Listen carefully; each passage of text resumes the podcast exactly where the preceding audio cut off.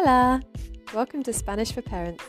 I'm Kayla, your host, and I hope that you'll join me on this podcast where I'll be talking about my experiences of learning Spanish with my son and giving you some tips and advice on how you can do the same with your children.